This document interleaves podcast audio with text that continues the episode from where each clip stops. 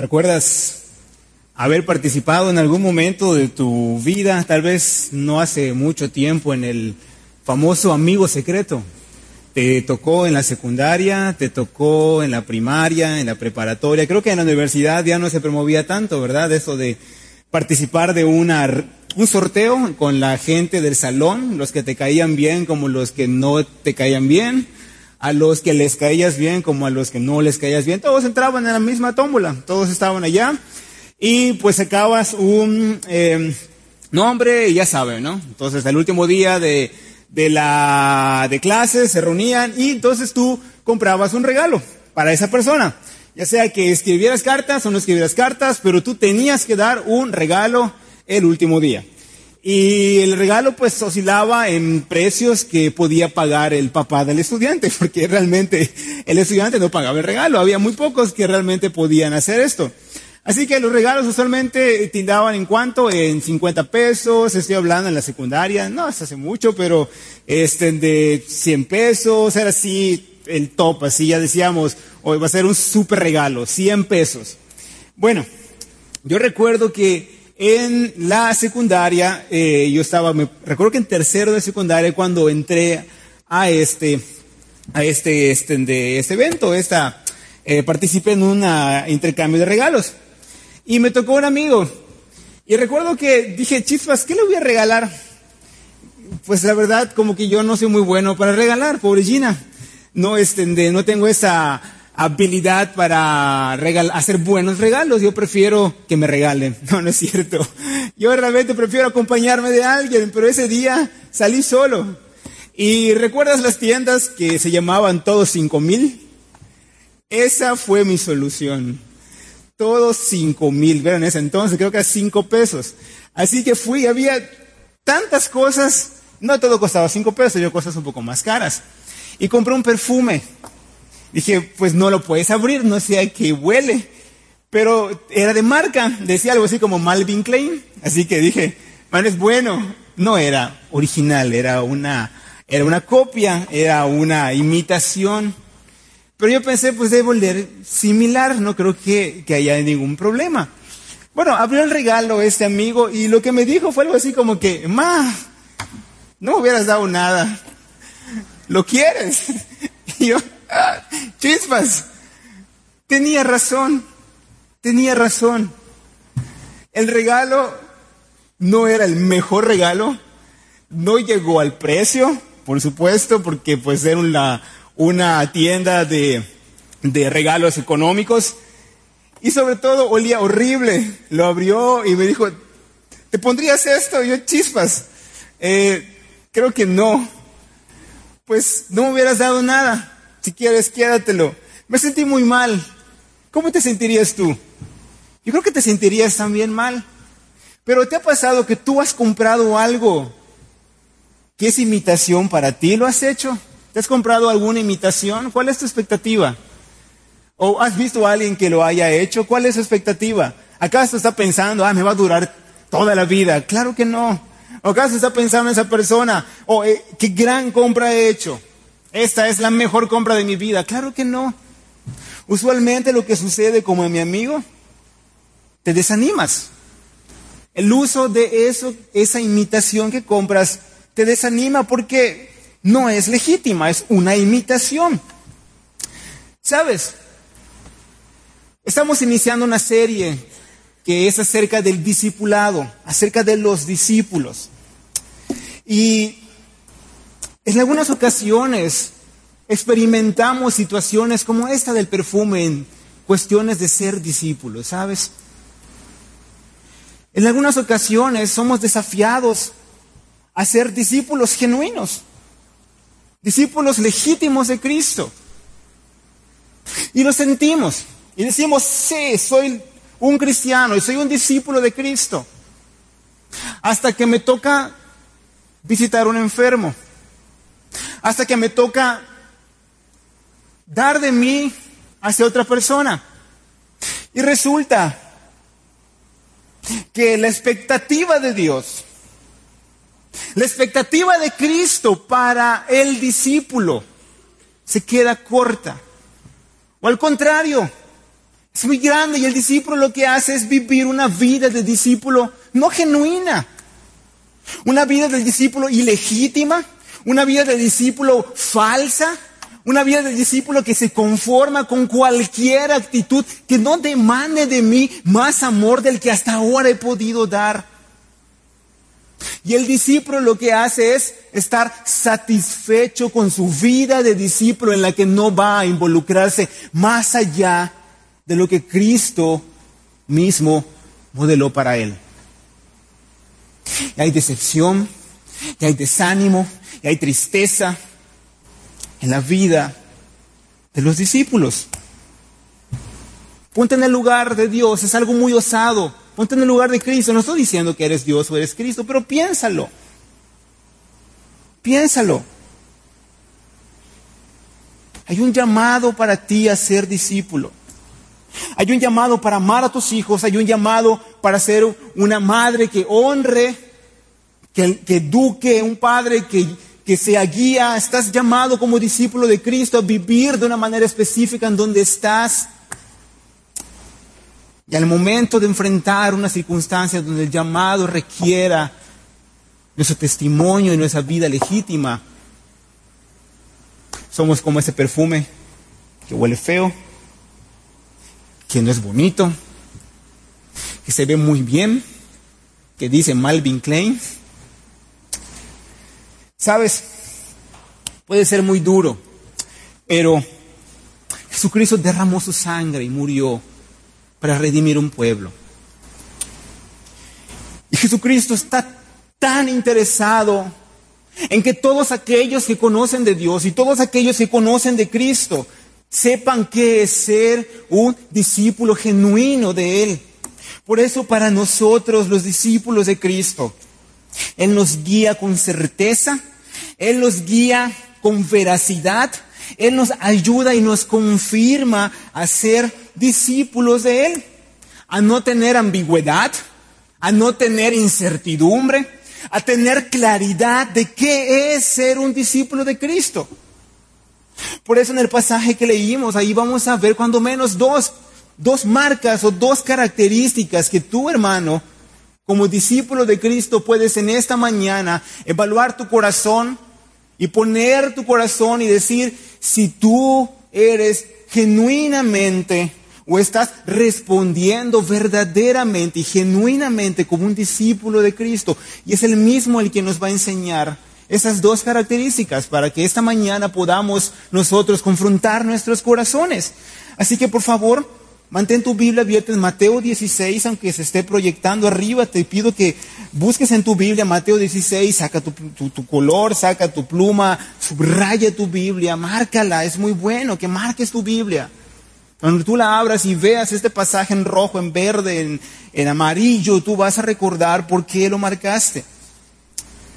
Jesucristo nos va a ayudar con dos características para tener la seguridad de que somos verdaderamente discípulos de Cristo. Y la primera es que nosotros encontramos nuestra verdadera identidad en Cristo. Nosotros encontramos nuestra verdadera identidad en Cristo. Mira qué dice en los versículos 24 y 25. Luego dijo Jesús a sus discípulos, si alguien quiere ser mi discípulo, ¿tiene que, ¿qué tiene que hacer? Negarse a sí mismo, ¿qué más? Tomar su cruz y seguirme. Porque el que quiera salvar su vida la perderá, pero el que pierda su vida por mi causa la encontrará. Jesucristo está desafiando a las personas que se quieran identificar con Él como discípulos. Él dice que los que quieran ser sus discípulos, los que se digan ahora, hoy, identificarse como cristianos y discípulos de Cristo, tienen que hacer algo. Acá da algunas instrucciones. Y allá en el versículo 16, 21 nos amplía esta identidad específica con Cristo. Dice, un poquito antes de lo que leímos, dice, desde entonces comenzó Jesús a advertir a sus discípulos que tenía que ir a Jerusalén tenía que sufrir muchas cosas a manos de los ancianos, de los jefes, de los sacerdotes y de los maestros de la ley, y que era necesario que lo mataran y que al tercer día resucitara. Cuando menos hay acá una característica que nosotros podemos tomar como una marca de que somos discípulos de Cristo. ¿Sabes cuál es? Como discípulos de Cristo nos identificamos con su sacrificio humilde. Nos identificamos con su sacrificio humilde. ¿Te das cuenta? Él dijo, es necesario que yo muera, es necesario que yo padezca. Y luego les dice, si al interesar discípulo mío tiene que morir a sí mismo y tiene que cargar su cruz y tiene que seguirme. Esta escena que estamos leyendo está muy ligada a los pasajes anteriores. ¿Recuerdas un poco de contexto? Es muy importante. Los pasajes anteriores Jesús le pregunta a sus discípulos acerca de quién es Él. Ha estado tanto tiempo con ellos y estamos ya casi al final del ministerio de Cristo. Ha estado, bueno, casi un poco más de la mitad. Y Él les pregunta, dice en el versículo 16 y 13 del mismo capítulo. Cuando llegó a la región de Cesarea de Filipo, Jesús preguntó a sus discípulos, ¿quién dice la gente que es el Hijo del Hombre? ¿Quién dice la gente que es el Hijo del Hombre? Le pregunta a sus discípulos. Y ya, ya sabes la respuesta, ¿verdad? Es Pedro, inspirado por el Espíritu, guiado por Dios, quien declara una frase hermosa, reveladora, contundente, que Jesús es el Cristo, es el Hijo del Dios viviente. Y de esta manera los discípulos confirman que evidentemente no solamente han visto lo que Cristo hizo, sino que ahora están escuchando y dicen, Él es el Cristo, Él es el Mesías Salvador, el que estoy viendo es el Mesías Salvador, el que estoy viendo es el esperado por tanto tiempo para darnos libertad, el que estoy viendo es el que Dios ha enviado para ya darnos libertad de la opresión. Pero debes fijarte de algo, debes de fijarte que Jesucristo se llama a sí mismo de una manera muy peculiar. Fíjate cómo se llama. Jesucristo se designa a sí mismo como hijo de hombre. Allí en Marcos 10:45 dice, el hijo del hombre no vino para ser servido, sino para servir y dar su vida en rescate de muchos. Jesucristo utiliza el título hijo de hombre para designar su labor mesiánica, enviado por Dios para salvar a su pueblo, pero también está manifestando el término hijo de hombre, la debilidad humana, está manifestando la humildad de este hombre, está manifestando la humildad de un hombre que vino a cumplir su destino a través del sufrimiento y la muerte.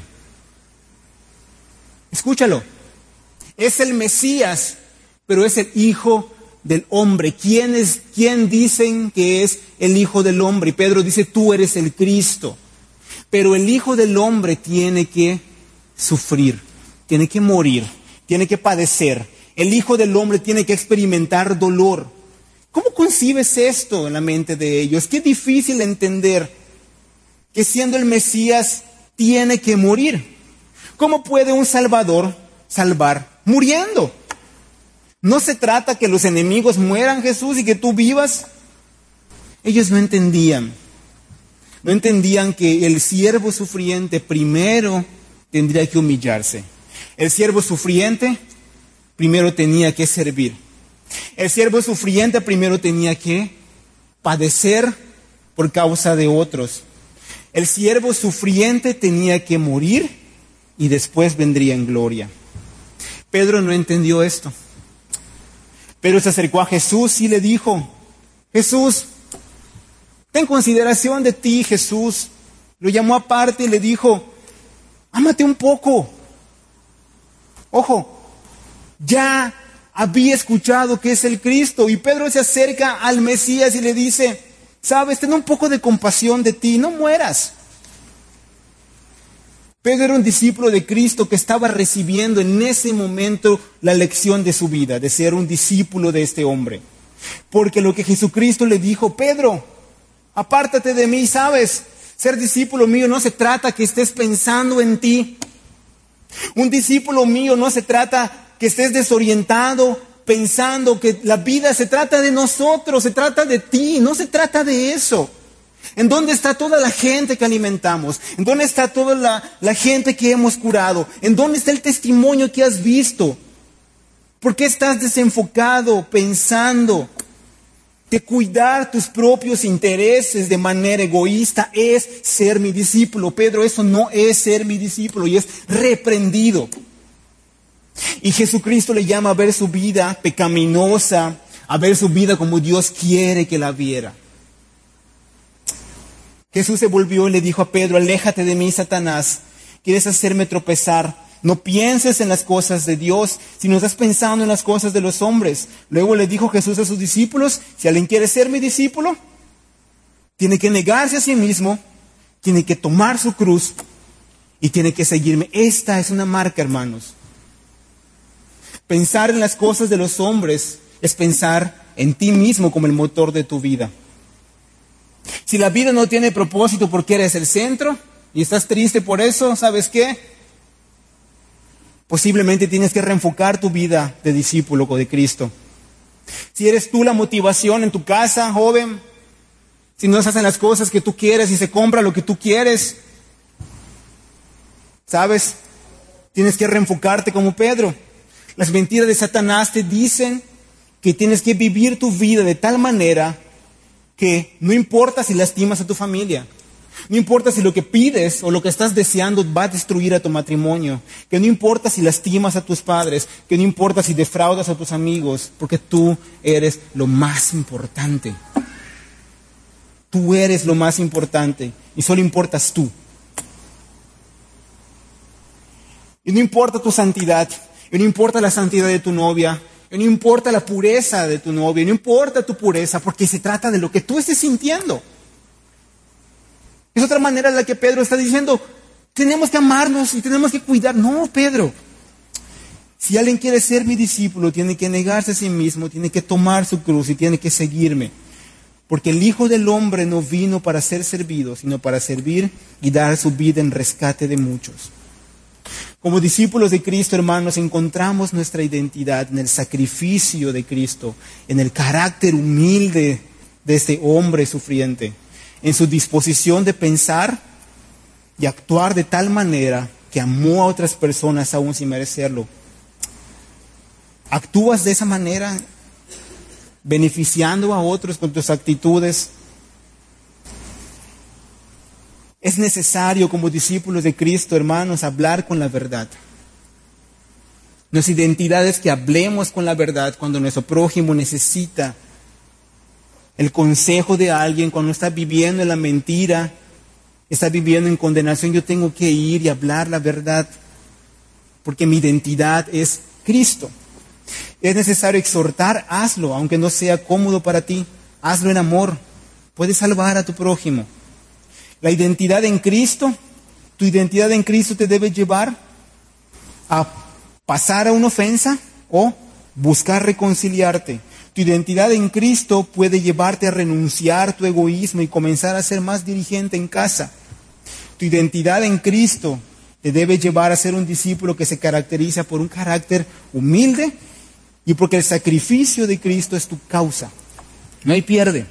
El verdadero discípulo es aquel que toma el, carácter de Cristo, de este hombre sufriente, de este hombre que antes de la gloria tuvo que experimentar servicio y, sufrimiento y lo modeló, lo modeló para nosotros.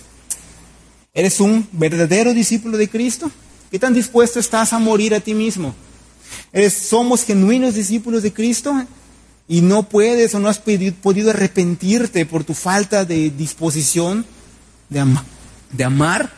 Pues hermano, humíllate, ora, si te está, costando hablar con la verdad, reprender, hablar con justicia,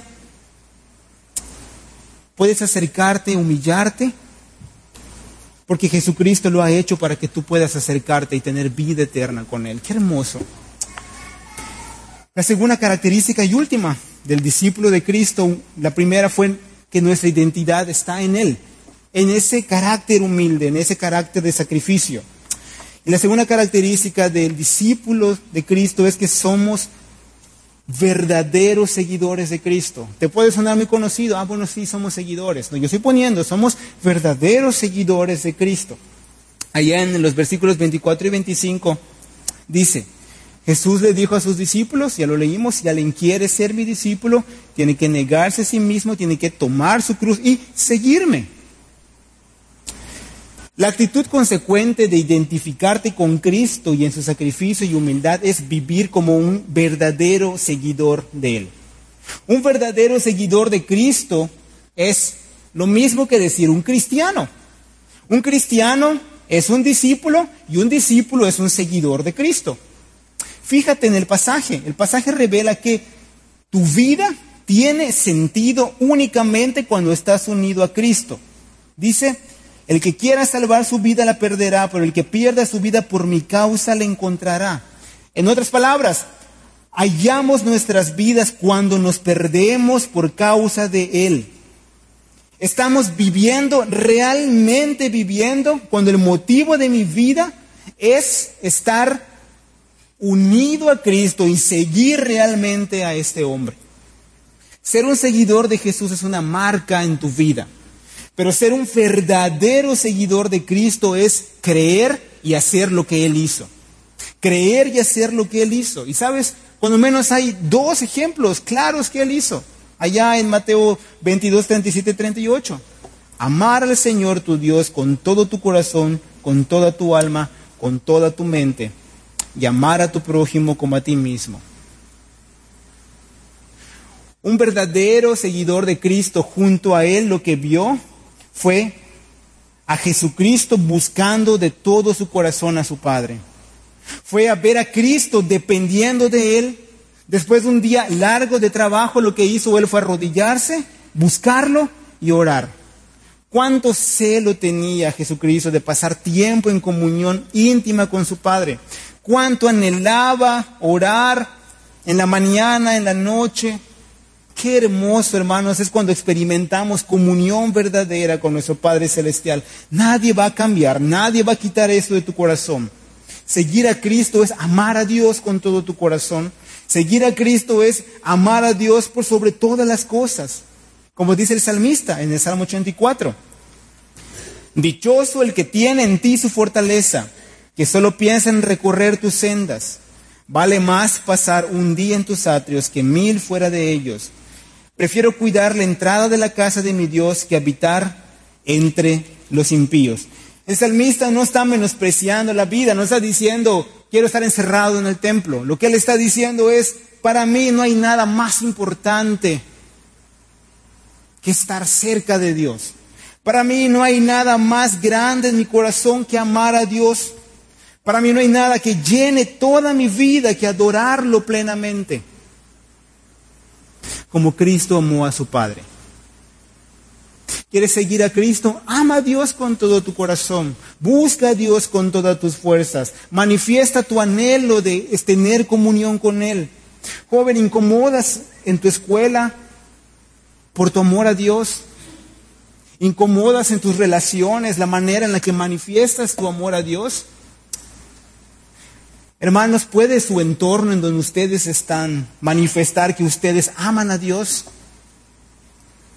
Ustedes pueden manifestar en su casa, en su trabajo, que el deseo de su corazón, al igual que Cristo, es tener una verdadera intimidad con Dios y mostrar el amor de Dios a otros. Como discípulos verdaderos de Cristo, encontramos nuestra vida siguiendo a Jesús cuando buscamos a Dios con todas nuestras fuerzas. Cuando amamos a Dios y cuando amamos a nuestro prójimo. Es necesario, hermanos, que como discípulos sigamos a Cristo cumpliendo con esta labor, como dice Mateo 16, 28. Él dijo, les aseguro que algunos de aquí presentes no sufrirán la muerte, dice, sino antes haber visto al Hijo del Hombre llegar en su reino. Y habla también que Jesús va a recibir y va a ver las obras que los hijos estén haciendo de discípulos de Cristo. Nuestra identidad es mostrar verdaderos frutos de arrepentimiento al seguir a Cristo. Amor a nuestro prójimo. Conoces a alguien necesitado, conoces a alguien enfermo, tienes el deseo de involucrarte en la iglesia, ministrando, no importa qué edad tengas, lo puedes hacer. Sigue a Cristo verdaderamente, amando a otras personas, amando a tu prójimo. Quieres involucrarte en la vida de alguien a través del ministerio infantil, juvenil, de varones. Una manera de vivir el discipulado más intensa, hermanos, y más profunda. ¿Sabes cuál es? Y con esto cerramos. Mateo 28, 18 y 19. ¿Qué dice? Jesús se acercó entonces a ellos y les dijo, se me ha dado toda la autoridad en el cielo y en la tierra. Por tanto, vayan y hagan discípulos a todas las naciones, bautizándolos en el nombre del Padre, del Hijo y del Espíritu Santo. Un genuino discípulo de Cristo involucrará su vida en la vida de otro. Un verdadero discípulo de Cristo se identificará con Cristo en su propósito y se identificará con Cristo en el amor hacia otras personas, involucrándose en su vida, haciendo discípulos. Esto es lo que debemos hacer. Este es nuestro llamado. Esta es nuestra manera de experimentar la obra de Cristo, regenerando nuestros corazones, confirmando en nuestras vidas que nosotros hemos sido llamados a una relación profunda y plena con Dios en Cristo. Acercarnos a alguien más, involucrarnos en su vida de tal manera que nosotros seamos discípulos llevando a otras personas a los pies de Cristo. El Hijo del Hombre ha de venir en la gloria de su Padre con sus ángeles y entonces recompensará a cada persona según lo que haya hecho. El siervo sufriente que imitamos regresará. Este Cristo para quien vivimos volverá en gloria con sus ángeles volverá y estará con nosotros. ¿Y sabes qué hará?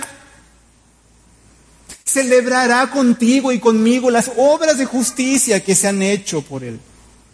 ¿Y sabes qué hará? Celebrará con sus verdaderos discípulos. Y se glorificará en sus alabanzas y llenará sus oídos con el canto de sus discípulos.